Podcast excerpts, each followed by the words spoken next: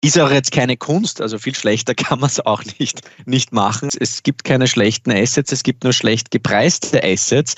Und auf den Preisniveaus ähm, findet man einfach unglaubliche Schnäppchen. Das ist wie, mm, ja, Buffett mal gesagt hat, uh, like a little kid in a candy store vielleicht äh, mein Lieblingsmetall im Moment, weil es wahrscheinlich auf den, auf den Pivot, den, den wir eigentlich schon, schon in nächster Nähe sehen, glaube ich, sehr, sehr stark reagieren wird. Mario, ich wäre ein Lügner, wenn ich sagen würde, ähm,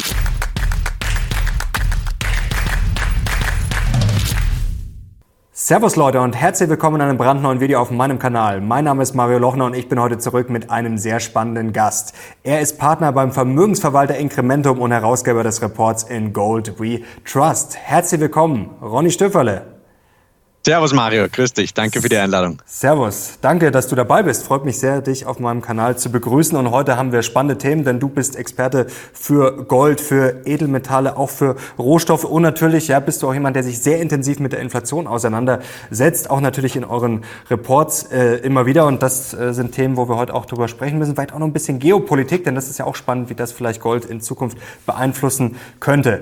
Jetzt habe ich mir natürlich unser letztes Gespräch nochmal angeschaut und da sind heute ein paar spannende Sachen dabei. Du lagst auch bei einigen Sachen wirklich erstaunlich richtig. Kommen wir gleich dazu. Beim letzten Mal habe ich dich danach gefragt, wenn du kurzfristig dich für ein Investment entscheiden müsstest und langfristig, was du nehmen würdest. Du hast damals kurzfristig im Juni 2021 war es, kurzfristig gesagt Öl, langfristig Gold. Was würdest du jetzt sagen? Oh. uh, mh, kurzfristig Gold, langfristig. Puh Schwer. Wahrscheinlich äh, eher Öl im Moment, ja. Okay. Ähm, genau also wenn ich zwischen den, den, den beiden wählen müsste jetzt, ja, wenn ich, wenn ich, wenn ich äh, äh eine breitere Auswahl hätte, nee, nee, dann klar, würde also ich völlig frei die Auswahl. Ach so, okay, okay, na, na, na bitte. Ja. Äh, Freiheit ist ja heutzutage nicht mehr so selbstverständlich, aber bei uns schon. ähm, äh, schön. Na, ich, ich, ich würde mal sagen, ähm, längerfristig halte ich Nickel und Kupfer für extrem spannend. Mhm. Ähm, das sind so ein bisschen die, die Favoriten, die, die, die wir haben, auch, auch in unseren Fonds, vielleicht auch Uran. Äh, kurzfristig sehe ich jetzt beim Gold eigentlich ganz, ganz schöne Opportunitäten, weil es wahrscheinlich auf den, auf den Pivot, den, den wir eigentlich schon, schon in nächster Nähe sehen, glaube ich, sehr, sehr stark reagieren wird. Mhm. Über Gold wollen wir äh, natürlich gleich sprechen. Jetzt würde mich äh, zu Anfang was interessieren. Ähm, Gibt es etwas, wo du vor kurzem deine Meinung komplett geändert hast? Ähm, ich ich, ich glaube, wenn man, wenn man kritisch sein will, und das Jahr 2022 war natürlich extrem turbulent. Äh, ich habe meine letzte Keynote hat geheißen Koyanis Kazi. Ähm, Koyanis Kazi, das, das, äh, die meisten kennen den Begriff nicht. Das ist ähm, äh, ein Film aus den 80er Jahren mhm. ähm, mit einem fantastischen Soundtrack von, von Philip Glass, ähm, produziert von Francis Ford Coppola.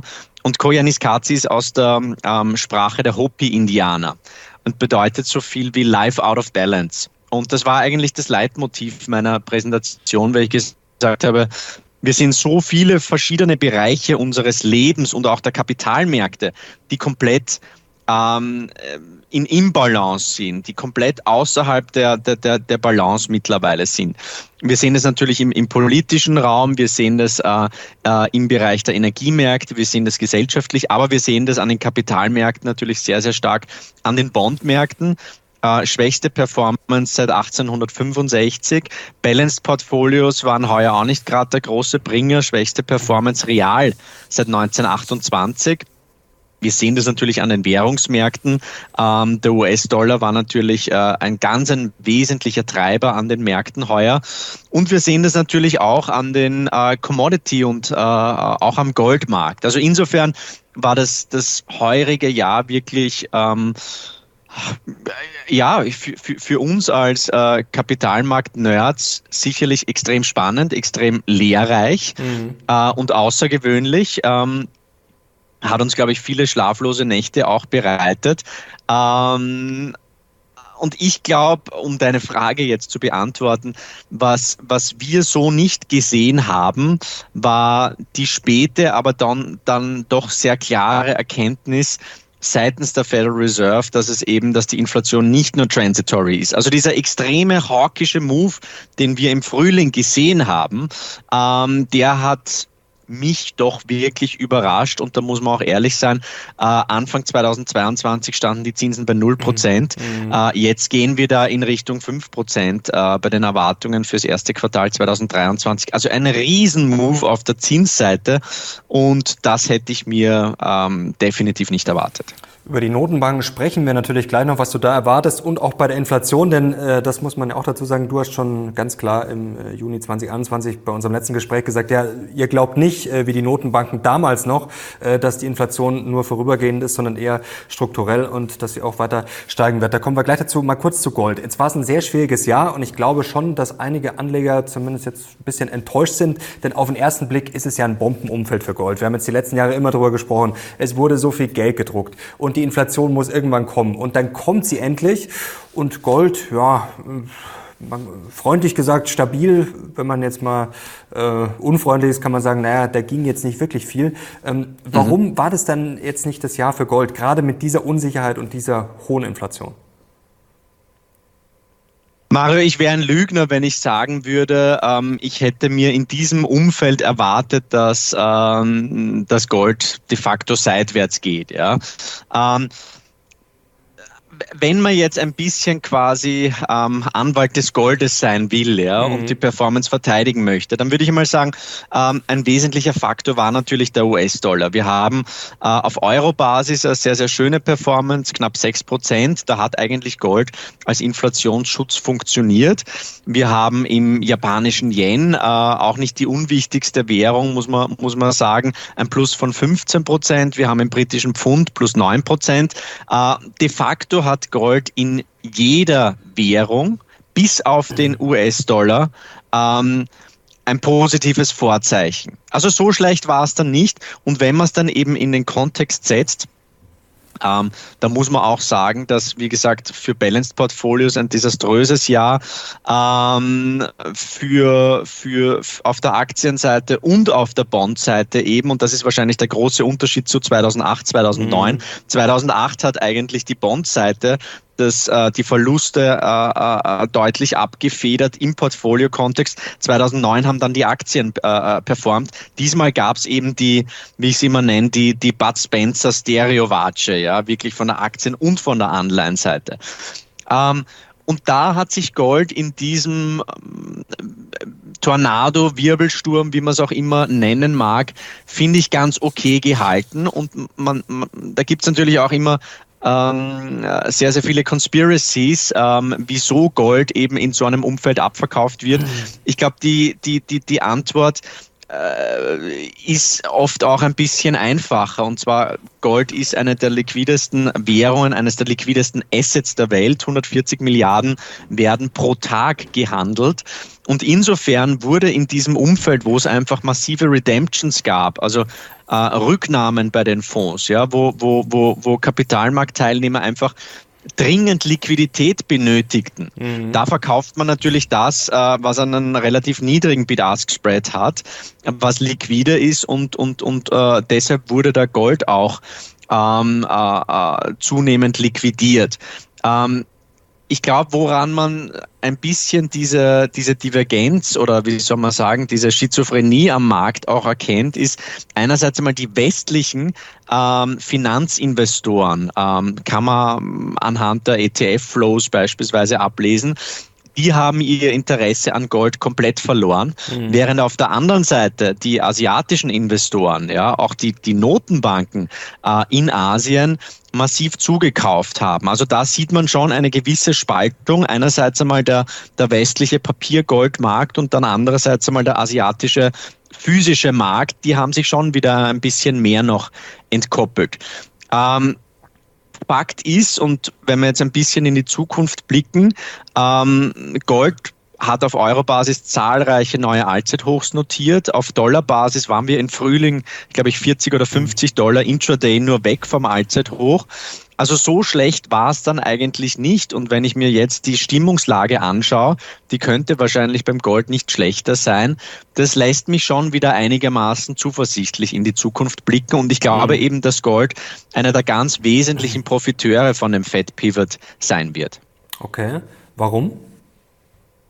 Ähm, wenn man den Pivot anschaut im Vergleich zu 2018, ja, dann, dann, dann, dann, dann klar, es waren ganz, ganz andere äh, Voraussetzungen.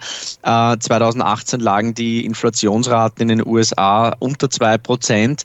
Ähm, wir haben damals ein desaströses viertes Quartal äh, gesehen und Jay Powell hat dann, ich glaube, am 24. Dezember gab es dann eine, eine, eine Notsitzung. Mhm. Ähm, und da wurde der Pivot eingeleitet. Ich denke schon, dass, dass es diesmal anders sein wird, in erster Linie mal, weil der Pivot ein Prozess sein wird. Ja? Also was, ich glaube. Was, was erwartest du? Also genau, Pivot, also du denkst, dass die Fed sogar senken wird oder heißt Pivot jetzt für dich nur, dass sie quasi dann nicht mehr erhöhen im kommenden Jahr? Naja, der, der, der Pivot wird wahrscheinlich so ausschauen, ausschauen ja, und das, das hat eigentlich schon begonnen. Einerseits einmal werden sie beginnen, ähm, die, die Zinserhöhungen, das, das Tempo des Zinserhöhungszyklus einmal zu verringern, dann mhm. zu pausieren und dann wahrscheinlich ähm, äh, in Panik, ähm, in den Panikmodus äh, äh wechseln werden und senken werden. Und mich erinnert es ein bisschen an, an, an, an eine Autofahrt mit, mit meinen Kindern. Ja? Also man steigt ins Auto ein und sagt, Kinder, wir gehen jetzt Skifahren, wir fahren drei Stunden. Und nach fünf Minuten heißt, sind wir schon da. Ja? und und so kommt es mir auch ein bisschen beim Fed Pivot vor. Also viele haben auch schon im, im August, September gesagt, ja, sind wir schon da? Wann kommt der Pivot endlich? Es dauert jetzt doch ein bisschen länger, aber nun wirkt es so, als, als würden sich die Rezessionswolken doch deutlich ähm, verdichten. Ähm, und, und meine ganz zentrale These ist, Mario, dass wir jetzt eigentlich aufgrund zahlreicher Faktoren ähm, in den nächsten Monaten einen stark, einen stark disinflationären Trend sehen werden. Mhm. Ähm, einerseits einmal, weil sich viele Probleme ähm, bei den Lieferketten äh, sukzessive auflösen. Also ich habe ähm, äh, letzte Woche war ich in London äh, bei einer großen Minenkonferenz und habe da alle alle äh, Unternehmen so gefragt, wie es ausschaut auf der Kostenseite. Und unisono hat es geheißen, okay, wenn es jetzt beispielsweise um Drilling Costs geht, ja, wenn es um Zement, äh, äh, Explosive, also Dynamit beispielsweise geht, immer mehr auch auf der Energieseite und auch ähm, bei den, äh, beim Personal merken sie langsam, dass, dass wir jetzt von dem hohen Niveau zurückkommen, ja, dass sich wieder normalisiert. Wir haben das Gleiche gesehen beispielsweise ähm, bei den Frachtraten, die deutlich zurückgekommen sind. Ja. Ähm, Baltic Dry Index ist jetzt de facto, ähm, also der globale Schüttgut ähm, äh, ist jetzt de facto auf einem Durchschnittsniveau. Ja. Wir haben uns jetzt einmal einen, einen Index angeschaut, den Global Supply Chains Pressure Index, ja, der ist kollabiert, kann mhm. man sagen, ja. Und deshalb glaube ich, dass die, die Märkte werden, äh, ich glaube, den Fokus von der Inflationsbekämpfung immer mehr in Richtung äh, äh, Rezessionsbekämpfung ähm, äh, legen. Ja? Also was jetzt die Notenbankmaßnahmen betrifft. Ja. Ich glaube, wir werden dieser, dieser disinflationäre Trend, den wir in den nächsten Monaten sehen, der speziell auch äh, Basiseffekt in der Eurozone ganz, ganz stark im Jänner und dann äh, im, im März, der Wellenreiter zugeschrieben, äh, die Mutter aller Basiseffekte. Das wird, da werden die Inflationszahlen runterkommen. Das wird natürlich auch den Druck ähm, von den Notenbanken äh, nehmen. Und wenn wir dann eben in die Rezession reinschlittern, was meiner Meinung nach aufgrund zahlreicher Indikatoren ganz, ganz klar ist, dann wird es einen enormen Druck auf die Federal Reserve geben. Mhm. Ja. Äh, ich kann mir nicht vorstellen, dass die Federal Reserve in ein Umfeld stark fallender Inflationsraten und ähm, äh, eines schwächelnden Arbeitsmarktes und einer schwächelnden Konjunktur, dass sie weiterhin äh, diesen hawkischen äh, Trend fortsetzen. Sehe ich einfach nicht. Ganz und insofern glaube ich, ja. Ganz kurze Frage, disinflationär vielleicht zur Einordnung, ähm, das heißt aber jetzt nicht deflationär. Also was ist so deine oder eure Inflationsprognose so ganz grob für kommendes Jahr? Naja, also wir können äh, äh in den USA, ähm, glaube ich, werden wir da in Richtung drei Prozent mhm. äh, Ende des, des ersten Halbjahres wieder gehen. Ja? Ähm, und, und ganz wichtig mhm. zu betonen, Mario, also ich, ich, ich, ich, ich, das heißt jetzt nicht, dass die, die Inflationsthematik ähm, komplett vorüber ist. Also wir gehen von hoher Inflationsvolatilität aus. Wir gehen davon aus, dass wir mehrere Inflationswellen sehen werden. Also wie in den 70er Jahren ein bisschen?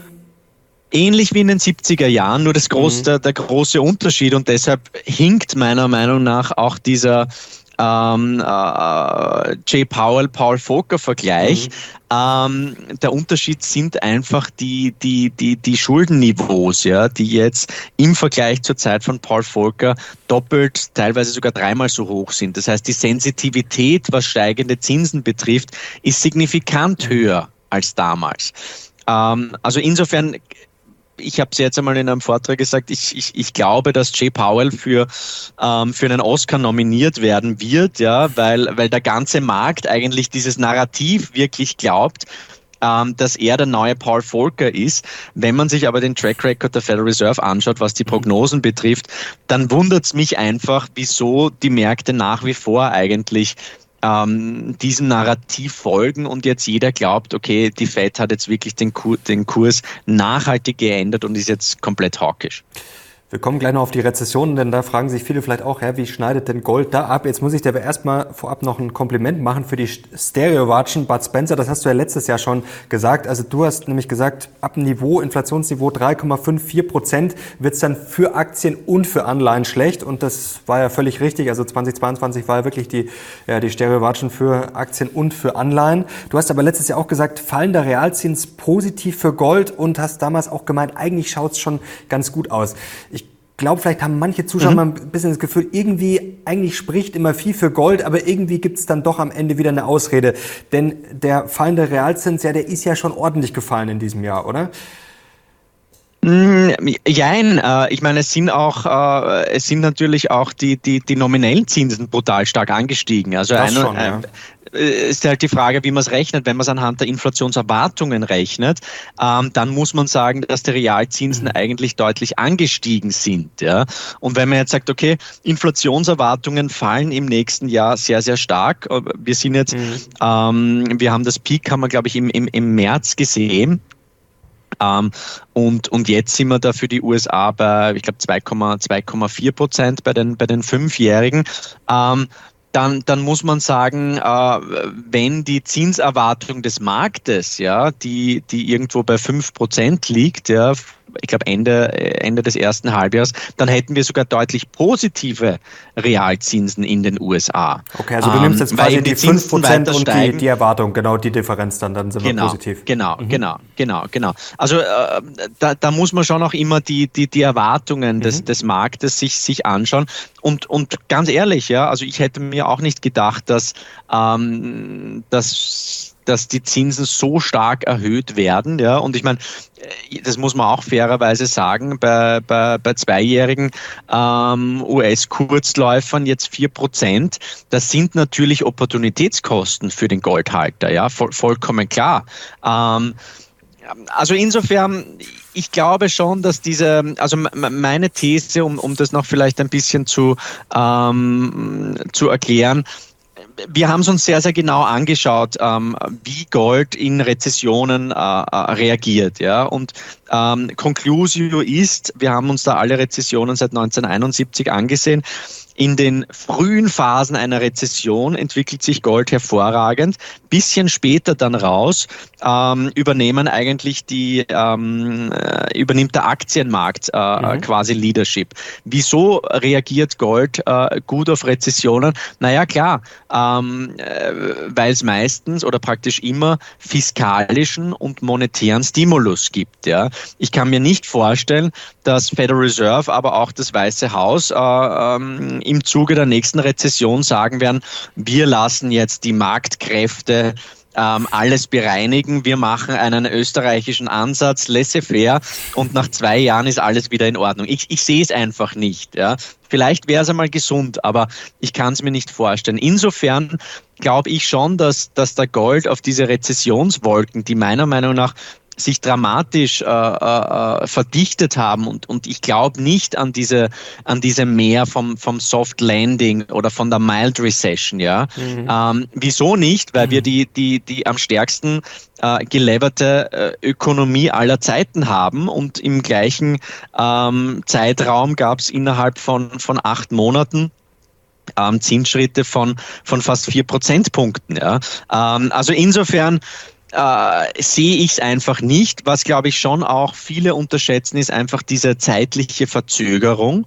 Das heißt, wir Finanzmarkt-Fuzis glauben, äh, alles wird sofort immer diskontiert, mhm. ja. Äh, Zinsen werden erhöht, ja, und, und das kommt sofort im Markt an. Aber Konsumenten, ähm, Unternehmer, äh, die reagieren ja mit einer zeitlichen Verzögerung. Das heißt, die realisieren jetzt langsam, hey, shit, ja, äh, mein Kredit ist plötzlich signifikant teurer, vielleicht kann ich doch nicht da dieses Immobilienprojekt entwickeln, ähm, meine Margen werden, gehen da sukzessive zusammen. Das heißt, ähm, ich glaube, diese zeitliche Verzögerung, die wird einfach von vielen unterschätzt. Und erst jetzt sieht man langsam, wie sich die, die, die, die, diese extremen Zinserhöhungen dann auch realwirtschaftlich hm. manifestieren. Ich versuche jetzt mal deinen groben Fahrplan bisher so zusammenzufassen. Also die Fed tritt auf die Bremse, 14. Dezember kommt sie wieder, wahrscheinlich äh, 50 Basispunkte, ein bisschen runter vom Gas, vielleicht nochmal im Frühjahr, dann vielleicht nochmal 25 Basispunkte,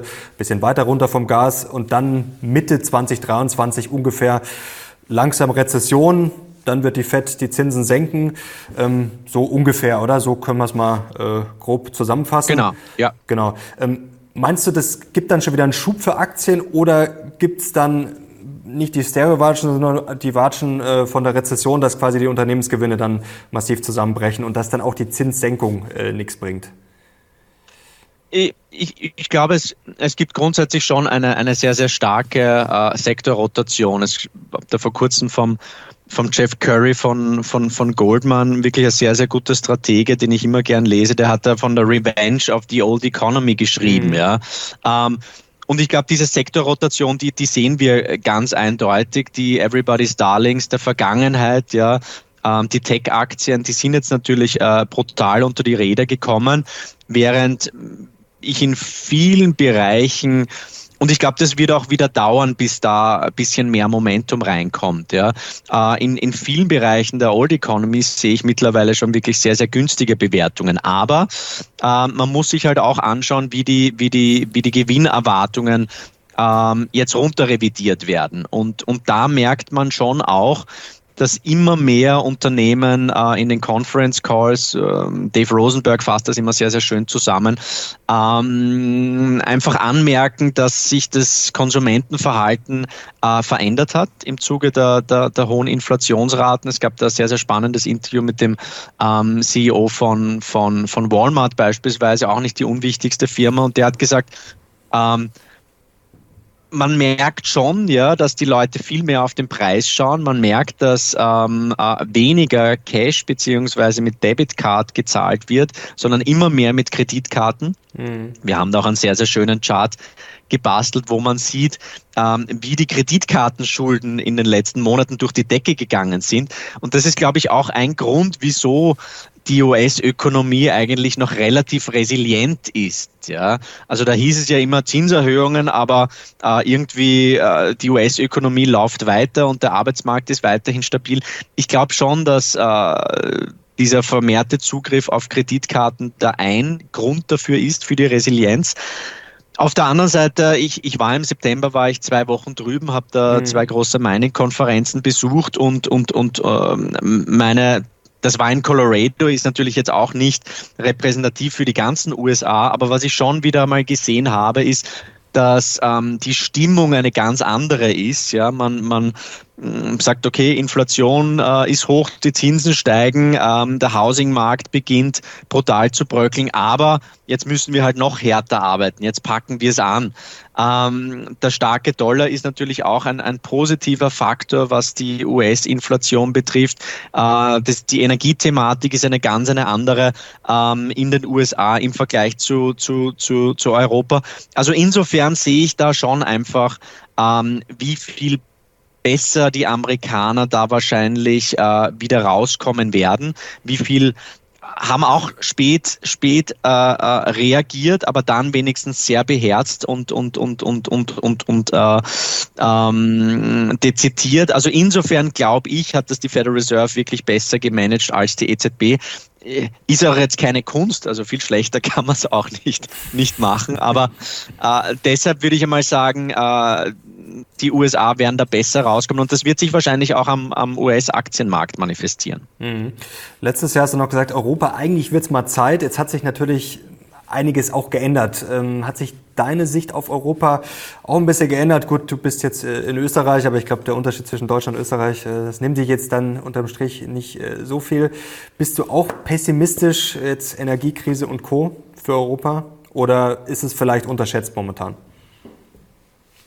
Ähm, also relativ gesehen sind die Bewertungen in Europa äh, spottbillig, ja, mhm. aber das waren sie, wie du, wie, wie du richtig sagst, ja, das waren sie letztes Jahr auch schon. Ähm, aber ich glaube, es ist da einfach auch schon sehr, sehr viel ähm, Bearishness eingepreist. Ja, also ähm, vielleicht gibt's da, ja, das ist halt so wie mit dem österreichischen Fußballnationalteam. Ja, ähm, die können dann eigentlich nur noch positiv überraschen. ähm, vielleicht sind wir, sind wir äh, in Europa jetzt auch so weit. Auf der anderen Seite muss man natürlich schon auch sagen, dass ähm, dass die ganze Russland-Thematik ähm, sicherlich äh, sich jetzt nicht so schnell in Wohlgefallen auflösen wird. Ich, ich, ich, ich glaube jetzt nicht, dass äh, Putin dann an den Verhandlungstisch kommen wird und äh, äh, es ist dann gleich wieder alles happy peppy und alle Probleme haben sich aufgelöst. Also das ist schon ein Keil, der da einfach ähm, durch, die, durch die Weltpolitik äh, äh getrieben worden ist und dieser Keil ich glaube, der, der, der wird uns noch länger beschäftigen. Was jetzt die Energiethematik betrifft, ähm, äh, ich glaube, man hat schon gesehen im, im, im, im Spätsommer, im frühen Herbst, dass da einfach panikartig zu vollkommen horrenden Preisen äh, Gas eingekauft mhm. wurde. Mhm. Viele Freunde von mir, äh, die im Gasbereich tätig sind, die haben gesagt, absolut verrückt, ja, die Gaspreise werden massiv zurückkommen. Ähm, also insofern glaube ich, dass, äh, dass, dass uns das heurige Jahr sehr, sehr klar gezeigt hat, ähm, wie abhängig wir sind ähm, auf der Energieseite, aber generell auch, was den Rohstoffmarkt betrifft.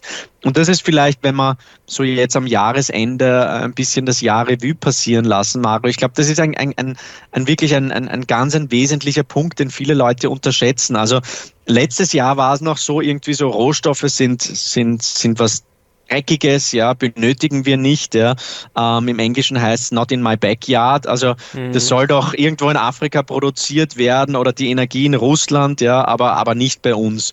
Und ich glaube, heuer hat man schon einfach gesehen, dass ähm, die sichere und, und verlässliche und günstige Versorgung mit Rohstoffen einfach die Basis unserer, äh, unserer Wirtschaft, unserer Industrie ist. Ja? Und ich glaube, da hat es schon ein gewisses Umdenken gegeben. Ja? Mhm. Speziell auch im Bereich äh, äh, Energie hinsichtlich äh, äh, Atomkraft beispielsweise. Du weißt, wir haben äh, einen Uranaktienfonds. Das war thematisch immer äh, ganz, ganz schwierig.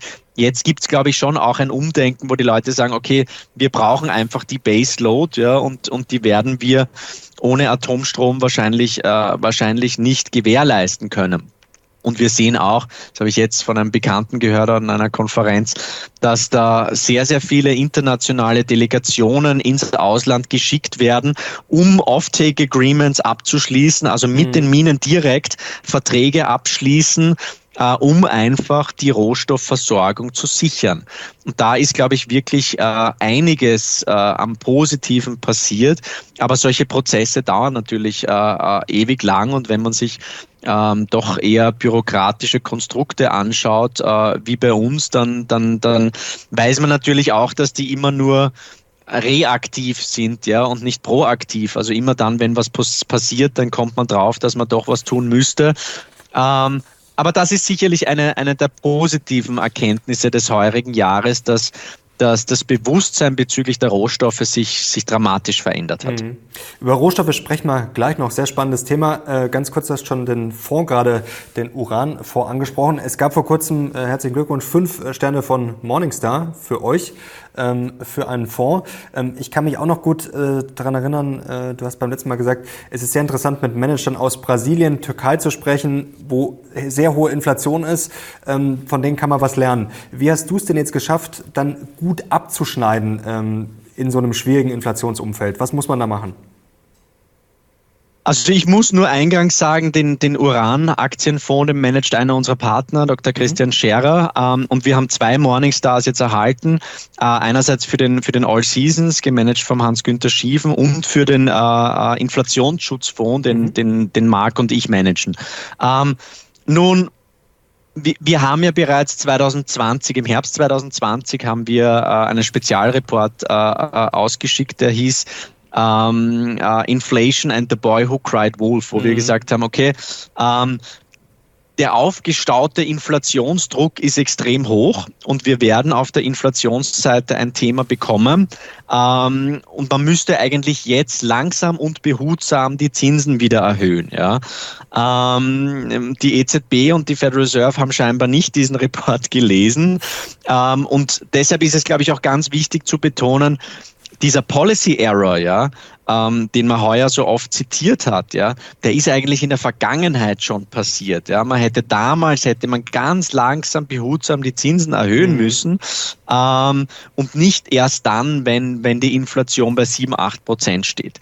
Nun was heißt das jetzt für die, für die konkrete Allokation? Ähm, wir sind nicht sture ähm, Inflationsbugs, wenn man so will. Ja? Also wir managen äh, unseren Inflationsschutzfonds extrem aktiv, ähm, gemäß unseres Inflationssignals.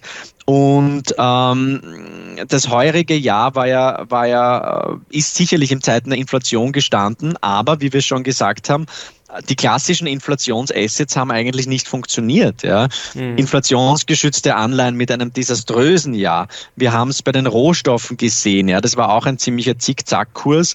Ähm, das erste Quartal bis rein April, Mai war noch sehr, sehr positiv. Äh, dann haben sie immer mehr auf diesen Pivot äh, oder auf diesen hawkischen Pivot reagiert und auf die, ähm, auf die Rezession. Das heißt, bei den Rohstoffen hat man bis auf Energy ähm, jetzt auch nicht wahnsinnig viel verdient. Ähm, Minenaktien äh, waren jetzt auch nicht der große, der große Bringer. Früher hieß es immer so, äh, äh ja, Aktien mit Pricing Power, die kommen da gut durch, durch solche Inflationsphasen, hat auch nicht wirklich funktioniert. Das heißt, äh, einen Inflationsschutzfonds zu managen in diesem Jahr war eigentlich wirklich eine, eine, eine, eine, eine Challenge. Aber wir haben es eigentlich aufgrund unseres Inflationssignals sehr, sehr, sehr, sehr gut geschafft. Was haben wir gemacht? Wir haben, ähm, als wir dann gesehen haben im Frühling, dass das Inflationssignal langsam dreht, haben wir viele Positionen äh, abgesichert mit Stop-Loss. Mhm. Ähm, das war für uns jetzt auch gar nicht, gar nicht leicht, weil wir da ziemlich ähm, am Höhepunkt der Inflationspanik waren. Ähm, und das hat uns ähm, einfach dazu geführt, dass wir viele Gewinne eingeloggt haben. Und dann haben wir auf der anderen Seite ähm, haben wir dann im Sommer auch ganz langsam und behutsam antizyklisch Positionen bei den Minen aufgebaut mhm. ähm, und haben dann die Short-Positionen äh, im Nasdaq sind auch sehr, sehr schön aufgegangen. Und wir haben dann im, im, im Zuge der letzten Wochen haben wir sukzessive äh, äh, Duration äh, aufgebaut. Ja, das heißt, wir haben beispielsweise die 100-jährigen österreichischen Staatsanleihen gekauft. Mhm. Jetzt wird jeder sagen, äh, ihr seid ja wahnsinnig. Die vorher ja. gecrashed sind, also jetzt quasi genau, die Gegenbewegung. Genau, genau, genau. Mhm. das ist jetzt auch nicht ähm, Hold to Maturity bis äh, 2121, glaube ich. Ja.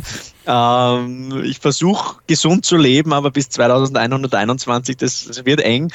Ähm, aber es ist einfach, glaube ich, auf dem Preisniveau. Ja, man, man darf nicht vergessen, es, es, es, es, es gibt keine schlechten Assets, es gibt nur schlecht gepreiste Assets. Ähm, und da haben wir einfach jetzt wirklich aus, äh, aus kurzfristiger Sicht haben wir einfach äh, eine, eine schöne Opportunität gesehen. Ähm, unser Inflationssignal hat dann äh, in den letzten Wochen auf neutral gedreht und nun könnte es so sein, dass wir wieder steigende Inflationsraten sehen. Das heißt, das Inflationssignal schaut immer durch die Windschutzscheibe, ja, mhm. zeigt uns eigentlich, was wird in ein paar Monaten passieren, während eben CPI und Co. in den Rückspiegel blicken, ja, und uns die Inflation der Vergangenheit ähm, äh, äh abbilden. Und, und das ist, glaube ich, ganz, ganz wichtig für uns, weil wir wissen dann eben, wann wir offensiv spielen können, wann wir eher an der Seitenlinie bleiben sollen und wann wir eher in die Defensive gehen sollten.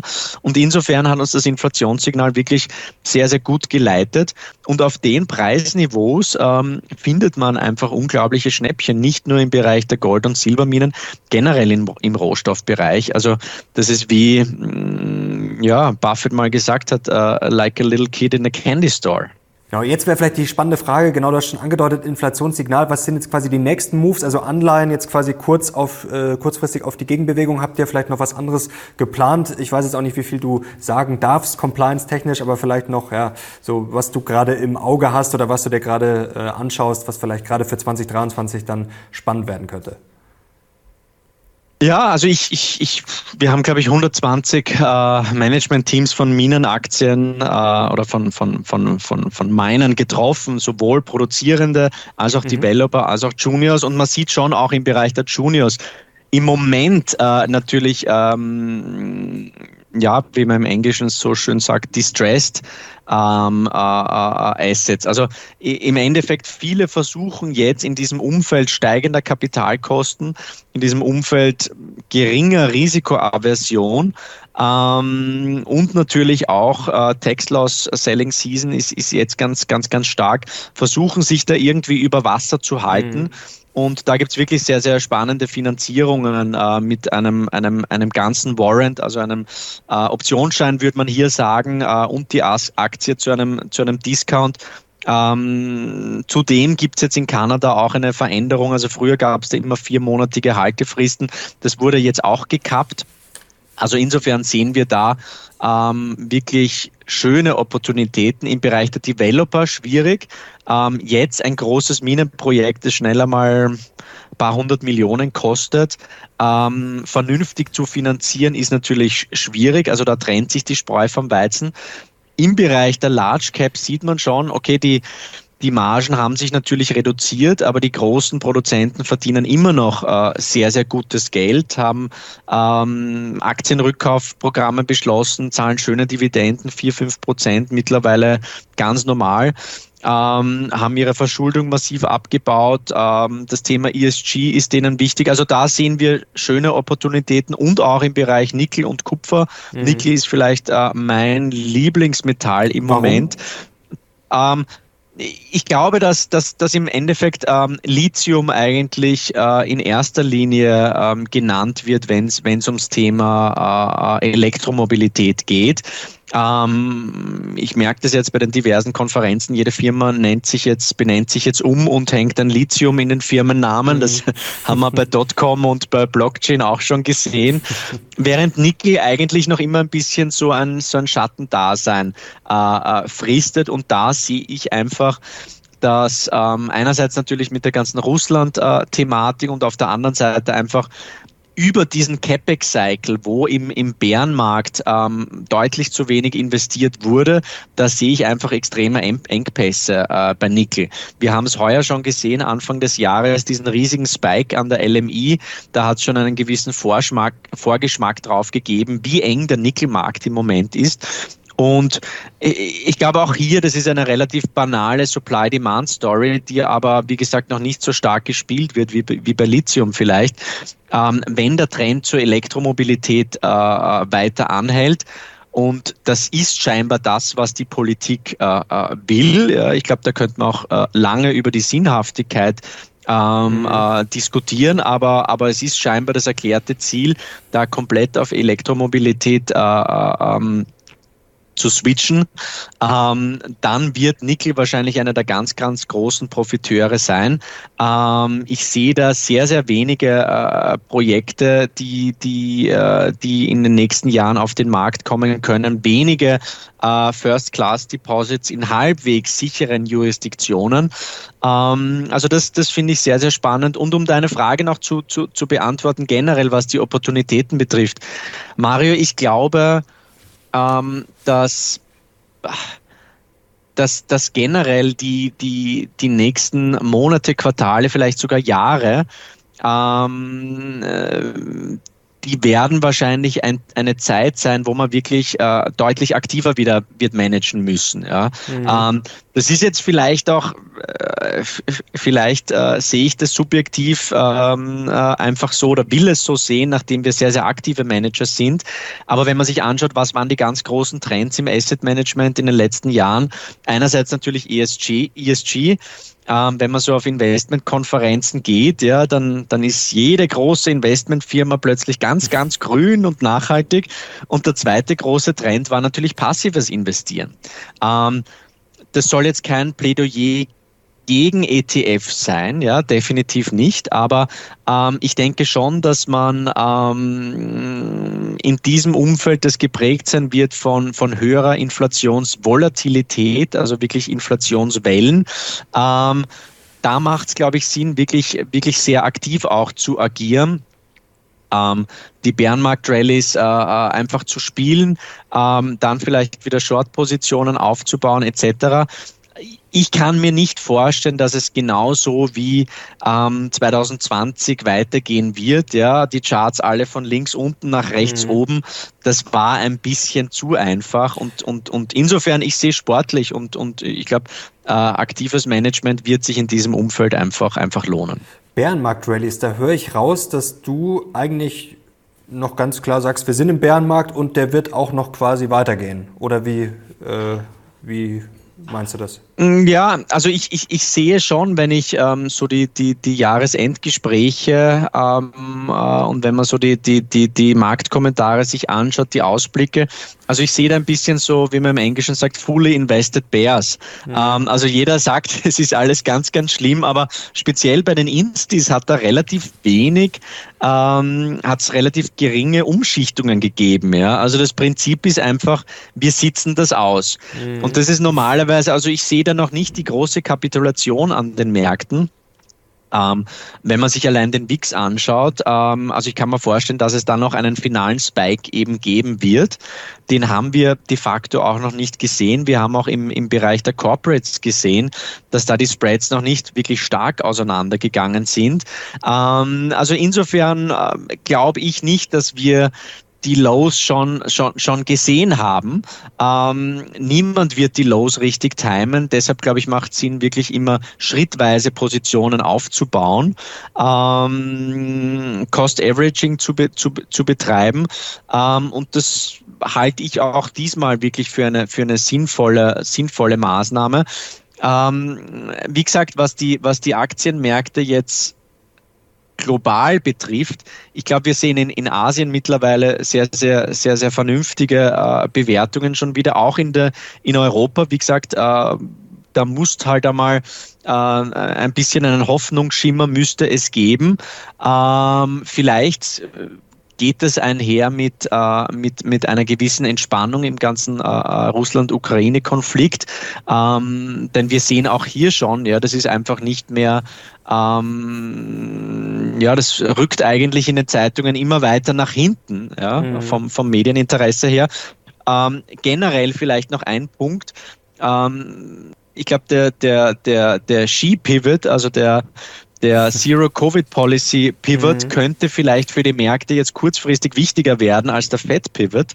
Ähm, also ich glaube, dass, dass, dass, äh, da sind wir auch in einem Prozess, wo der Ausstieg von der Zero-Covid-Policy in, in, in China langsam eingeläutet wird. Und das hat natürlich massive Konsequenzen. Ja? Die Chinesen waren de facto zweieinhalb Jahre lang eingesperrt Das wird natürlich im Bereich Tourismus, man hat schon bei den Airlines sehr schön gesehen, das wird im Bereich äh, Konsumgüter etc., wahrscheinlich auch im Bereich der Rohstoffe ähm, doch ziemliche Impulse geben. Und ähm, insofern glaube ich, kann, kann das ein wesentlicher äh, äh, Treiber für die, für die Märkte sein. Ähm, wie gesagt, ob wir jetzt die Lows schon gesehen haben, schwer zu sagen, aber gemäß unserer Indikatoren glaube ich, dass wenn die Rezession jetzt wirklich äh, äh immer stärker eingepreist wird und man sieht, dass Yield Curve, ISM, äh, eigentlich alle Indikatoren, die da reinkommen, äh, drüben sich massiv ein, dann wird es auch richtig mit den Earnings Recessions äh, äh, oder mit den, mit den Revisionen der Gewinnerwartungen losgehen. Da ist bislang noch relativ wenig passiert und dann kann ich mir gut vorstellen, dass wir die Lows an den Märkten noch nicht gesehen haben. Interessant war es ja auch in der Vergangenheit, dass erst eigentlich der Fed Pivot kam, also dass eigentlich erst die Zinssenkungen kamen und danach dann auf das Tief. Das ist ja auch was, äh, ja, was durchaus äh, interessant. Ähm, Dein Kursziel für Gold, mittel- bis langfristig, 4.800 äh, Dollar, stehen die noch? Das war per Ende dieser Dekade, mhm. also per 2030. Das haben wir im, im Gold Trust Report 2020 haben wir das erstmals verkündet mit unserem Goldpreisbewertungsmodell. Mhm. Ähm, das klingt jetzt vielleicht sehr, ähm, sehr, sehr gewagt, aber ich halte das nicht für illusorisch, denn ich glaube, wenn wir mal über die Allzeithochs drüber gehen, ähm, und da waren wir gar nicht so weit davon entfernt, und wenn jetzt eben der, der Pivot kommen sollte, wenn man sich anschaut im Vergleich zu ähm, 2019, 2020, die Performance, ähm, von Gold nach dem Pivot eben. Ähm, 2019 war Gold 19 Prozent im Plus, 2020 25 Prozent. Also ich kann mir vorstellen, dass Gold da wirklich explosiv auf den Pivot reagiert. Ähm, und dann würden wir uns jetzt rein charttechnisch eigentlich im Niemandsland befinden, weil es halt eben einfach keine, keine Widerstände mhm. mehr gibt. Ja. Ähm, und ich glaube schon, und das ist mir wirklich ganz wichtig auch immer zu betonen, äh, für mich ist Gold keine Religion. Es ist nicht die, die Antwort auf alle unsere Fragen. Es ist äh, nicht die eierlegende Wollmilchsau. Aber ich glaube, eine Goldallokation macht in diesem Umfeld absolut Sinn ähm, ich glaube, wenn man jetzt wieder das Jahr Revue passieren lässt, dass die Welt leider keine stabilere und keine sichere ist und dass unser Geldsystem wahrscheinlich jetzt auch äh, fragiler ist als in der Vergangenheit. Und insofern es war jetzt äh, die letzte Aussage bei den, äh, bei den Keynotes, die ich äh, in den letzten Wochen gehalten habe. Ich glaube, dass früher oder später eine, eine Neuordnung unseres äh, Geldsystems, unseres Währungssystems ähm, kommen wird, ja, dass das erfolgen wird. Und das, das soll jetzt gar nicht schwarzmalerisch klingen. Wer die Geldgeschichte oder die Weltgeschichte versteht, der weiß, dass das alle paar Dekaden passiert. Ähm, und ich glaube, wir sind so einer Neuausrichtung, Reallokation oder wie man auch immer das nennen mag, sind wir sicherlich einen großen Schritt näher gekommen. Und meine These ist, dass Gold in diesem Umfeld ähm, als Vertrauensanker einer neuen Währung eine riesige und eine zentrale Rolle spielen wird. Das können wir heute nicht mehr ganz ausführen, das machen wir vielleicht beim nächsten Mal, aber jetzt kommen wir langsam, also quasi mit äh, Neuordnung des Geldsystems. Aber vielleicht was fürs, äh, für ein nächstes Gespräch. Also wenn ihr Ronny wieder sehen wollt, könnt ihr gerne schon mal Daumen nach oben geben. Äh, kommen wir langsam zum Ende. Zwei äh, Punkte hätte ich noch, die wichtig sind. Das Thema Bitcoin. Das war 2021 für Gold auch ein Konkurrent. Da hat man gedacht, okay, jetzt ja. äh, zieht Bitcoin vielleicht sogar vorbei. Ähm, ja, so schnell kann sich die Welt ändern. Es war jetzt nicht gerade das Jahr der Kryptowährungen 2022. Gut, die anderen Assets waren auch unter Druck, muss man fairerweise auch sagen. Aber ist das Märchen jetzt vom digitalen Gold, ist das jetzt für dich endgültig vom Tisch? Ich, ich glaube, man muss da, muss da einer, einerseits mal ganz klar differenzieren zwischen Krypto und Bitcoin. Mhm. Ähm, ich ich glaube schon, dass ähm, ja, wie, wie es Buffett auch gesagt hat, ja, wenn die, ähm, wenn die Ebbe kommt, dann sieht man eben, wer, äh, wer nackt schwimmt, ja, mhm. wer keine Badehosen anhat, ja. Und das manifestiert sich jetzt in unterschiedlichsten Bereichen. Das heißt, diese, diese ganzen Skandale, die da aufpoppen, sind natürlich nur eine Konsequenz ähm, der restriktiven Geldpolitik. Das heißt, ähm, in einem Umfeld, wo die Zinsen bei Null sind, ja, wo die Notenbanken äh, extrem expansiv sind, ähm, da funktionieren natürlich viele Geschäftsmodelle, ähm, die vielleicht auch auf dem Greater Full basieren. Ähm, wenn es dann halt eben, äh, äh, wenn das Geld plötzlich teuer wird, ja, dann plötzlich nicht mehr. Das heißt, ich glaube, FTX ist einfach nur ein ähm, ein Symbol für diese restriktive Geldpolitik und mhm. quasi für das Ende einer, einer gewissen Ära. Wir werden das auch im Immobilienbereich immer stärker sehen. Ja. Wir werden das natürlich auch im, im Tech-Bereich sehen. Ja. Wir werden das im Bereich Private Equity sehen. Das ist für mich eigentlich ähm, Immobilien und Private Equity sind im Zyklus immer später dran, ja, haben eine gewisse Illiquiditätsprämie und deshalb erwarte ich da noch ähm, einiges an, an negativen Nachrichten. Das heißt, da würde ich einmal sagen, okay, ähm, Bitcoin und Kryptos generell sind natürlich ein, ein Risk-on-Asset. Ja, das hat man ganz klar gesehen. Ähm, auf der anderen Seite, ich bin jetzt gar nicht ganz unglücklich, dass, äh, dass es da auch eine Bereinigung gibt. Ja, das muss man auch sagen. Das waren einfach ähm, kriminelle Aktivitäten, ja, wo auch mhm. die Aufsicht komplett versagt hat. Ja. Ähm, ich würde jetzt aber nicht äh, Kryptos oder Bitcoin generell dafür die Schuld geben. Ja, das ist so wie, wie beim Enron-Skandal. Man kann ja auch da nicht sagen, okay, das ist jetzt ein das Problem äh, von Aktiengesellschaften oder das Problem des Kapitalismus. Ja, das ist eben, sind ganz spezifische Probleme gewesen mit eben äh, einer sehr starken äh, kriminellen Energie. Ähm, das heißt, langfristig, und das, das klingt dann natürlich äh, äh, immer gut, ist es wahrscheinlich durchaus gesund für das Ökosystem. Mhm. Was Bitcoin jetzt betrifft, muss ich sagen, es hat sich jetzt gar nicht so schlecht gehalten. Ja, wir, wir sind jetzt nach wie vor im Bereich von 17.000. Ähm, da glaube ich, dass wir wahrscheinlich die Tiefstände schon irgendwo gesehen haben. Wir haben ja auch zwei Fonds, die, ähm, äh, die Gold, ähm, äh, Silber und, und, und, und äh, Bitcoin beziehungsweise teilweise noch andere Kryptos in einer sehr, sehr geringen Gewichtung miteinander kombinieren. Aber für dich ist der Bitcoin äh, nicht tot, das kann man schon mal festhalten. Also du glaubst, nein, dass absolut, er sich wieder erholen wird. Absolut nicht. Ja. Und, und ich meine im Endeffekt, was äh, ich glaube im Endeffekt, wenn man, wenn man auch hier einen Schritt zurückgeht, Gold ist eine alternative äh, monetäre Technologie, die halt in 5000 Jahren Trial and Error sich durchgesetzt hat. Ja. Ähm, Bitcoin ist auch eine monetäre Technologie, die Gold durchaus nachgeahmt ist. Ja. Stock-to-Flow-Ratio, äh, niedrige Inflationsraten etc.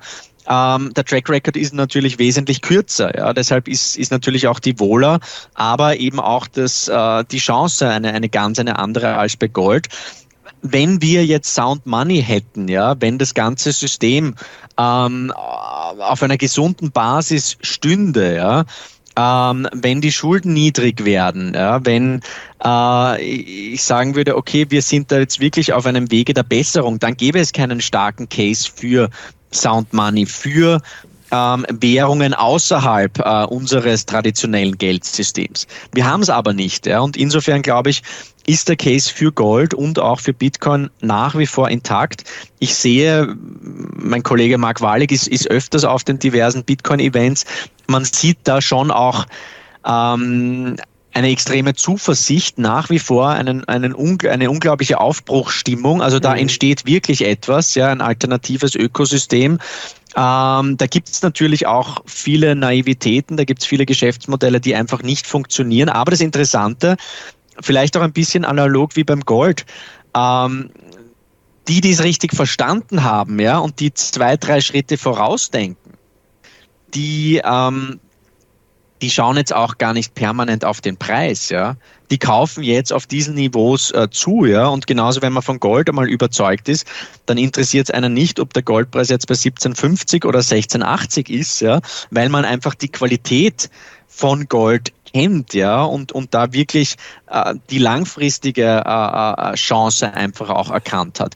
Also das stimmt nicht schon sehr, sehr zuversichtlich und äh, ich weiß nicht, von wem das, das Zitat stammt, aber wir, wir überschätzen meistens ähm, den, den technologischen Fortschritt auf Sicht von ein, zwei Jahren, aber unterschätzen den technologischen Fortschritt auf Sicht von zehn Jahren. Mhm. Und da denke ich schon, dass das Bitcoin in zukünftigen Zahlungssystemen eine, eine, eine ganz zentrale Rolle einnehmen wird, auch wenn es natürlich den, äh, den Staaten und den Notenbanken nicht unbedingt recht ist, ja. Aber trotz äh, all diesen Gegenwindes hat sich der Bitcoin eigentlich ganz gut gehalten und ähm, insofern, ja, ich sehe da keinen Grund an unseren äh, grundsätzlichen Thesen zu zweifeln. Ronny, zwei letzte Fragen habe ich noch. Ähm, erste Frage, du hast gerade schon angesprochen, vielleicht gefällt es den Notenbanken und den Staaten dann auch teilweise nicht so gut. Geopolitik ist jetzt natürlich ein großes Thema, aber ich will eigentlich darauf hinaus, ihr habt das ja auch in eurem Report geschrieben, ich glaube im Mai kam er raus dieses Jahres, mhm. ähm, dass natürlich andere Länder auch gesehen haben, was mit Russland passiert ist und wie schnell dann da mal Geld eingefroren werden kann über die Notenbanken, Zentralbanken und Co. Ähm, kann das, wir haben ja jetzt leider viele Konflikte, wir haben China, Taiwan und Co., will jetzt gar nicht weiter ausführen. Ähm, die Welt ist da ein bisschen komplizierter geworden. Kann das vielleicht mittelfristig äh, für Gold einen richtigen Push geben? Oder anders ausgesagt, wer vielleicht was bisschen Schräges im Schilde führt, kauft dann vielleicht eher mal Gold. Ja, also ich glaube, wann war das? 24. oder 25. Februar, als eben die, die, mhm. die USA und die EU gesagt haben, okay, liebe, liebe Russen, eure, ich glaube, 650 Milliarden an Währungsreserven sind wertlos. Mhm. Das war natürlich auch ein gewisser Weckruf für, für alle diese Nationen, die sage ich mal, ein bisschen kritisch sind gegenüber den Vereinigten Staaten und die vielleicht auch auf hohen äh, Dollarreserven nach wie vor sitzen. Ähm, und wenn man sich so die Abstimmungen anschaut, ja, bei der, bei der UNO-Vollversammlung, dann erkennt man schon, ja, dass es halt viele, viele Nationen gibt, die halt auch die, die Realpolitik eher spielen, ja. Ähm, beispielsweise eben natürlich auch Indien, China etc. Es gibt viele Nationen auch in Afrika, die sich da enthalten haben bei den Abstimmungen. Ähm, und insofern kann ich mir schon vorstellen, dass man da ähm, jetzt fieberhaft oder dass man einerseits einmal das Handbuch, das Sanktionshandbuch, ähm, das hat man natürlich äh, äh, jetzt offenbart bekommen und deshalb sucht man natürlich nach Alternativen. Ja? Und die Alternativen, die sollten eben ähm, einerseits global äh, akzeptiert werden, die sollten liquide sein, die sollten einen geringen Bid-Ask-Spread haben, ja? die sollten nicht beliebig inflationiert werden können und die sollten auch kein Gegenparteienrisiko haben. Mhm. Ja? wie das eben äh, Bonds und Währungen so an sich haben. Also insofern glaube ich schon, dass der die Wahl sehr rasch auf Gold fallen wird. Und wie gesagt, äh, drittes Quartal 2022, die größten Notenbankkäufe äh, seit mehr als 20 Jahren. Das haben wir auch im Goldreport so prognostiziert. Wirklich eine, eine, eine brutale Renaissance der Notenbanknachfrage, speziell eben aus den asiatischen Ländern. Und äh, wie gesagt, ich, ich glaube, es ist ganz, ganz wichtig, ich sage das immer bei meinen Vorträgen, wir hier glauben, okay, Europa und, und, und, und Nordamerika sind das Zentrum ähm, des Goldgeschehens äh, mitnichten. Ja. Man muss nur nach Asien schauen, in den arabischen Raum schauen. Ähm, nicht nur was die Notenbank-Nachfrage betrifft, sondern auch was die Nachfrage der privaten Haushalte betrifft, aber auch was die Goldförderung betrifft. Ja. Mhm sind die mittlerweile tonangebend. Und so Maßnahmen wie beispielsweise der neue, ähm, der neue Standard äh, von der Moskau Bullion Exchange. Äh, auch in Dubai gibt es ja sehr, sehr viele äh, Initiativen. Äh, Shanghai natürlich. Ähm, man merkt da sukzessive, dass eigentlich ähm, das Geschehen immer mehr in Richtung der Emerging Markets wandert. Jetzt habe ich noch eine abschließende Frage, eine fiese Frage.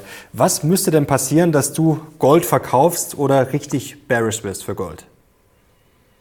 Ähm, vernünftige ähm, Politiker an der Macht, die jetzt nicht nur bis zur nächsten Wahl denken, sondern äh, auf Sicht von Generationen, die wirklich einen ähm, Reformwillen haben. Ähm, über lange Zeiträume deutlich positive Realzinsen, eine deutliche Verringerung des Schuldenniveaus, ähm, ein bewusstes, ähm, wie soll man sagen, äh, bewusstes Votum für Kapitalismus, für freie Märkte, ähm, gegen mehr Regulierung, für Freihandel etc. Das wäre eigentlich schon alles, was ich auf der Liste hätte. Äh, ich glaube, dann kann man guten Gewissens seine Goldallokationen auch wieder verringern. Ich weiß nicht, wie es dir geht, aber im Moment sehe ich das noch nicht unbedingt. Ist noch viel zu tun, auf, ist noch viel zu tun auf jeden Fall, Ronny. Aber wir hoffen das Beste. Wir sind ja und bleiben Absolut. trotzdem Optimisten. Herzlichen Dank dir, hat wie immer großen Spaß gemacht. Mario, herzlichen Dank. Alles Liebe und auf bald. Mach's gut. Ciao. Und danke euch fürs Zuschauen. Und wenn es euch gefallen hat, gerne Daumen nach oben. Kanal natürlich abonnieren, um nichts mehr zu verpassen. Und ich bin sehr gespannt auf eure Kommentare. Danke dir nach Österreich. Danke euch zu Hause auf die Couch oder wo ihr sitzt. Wir sind jetzt raus. Ciao.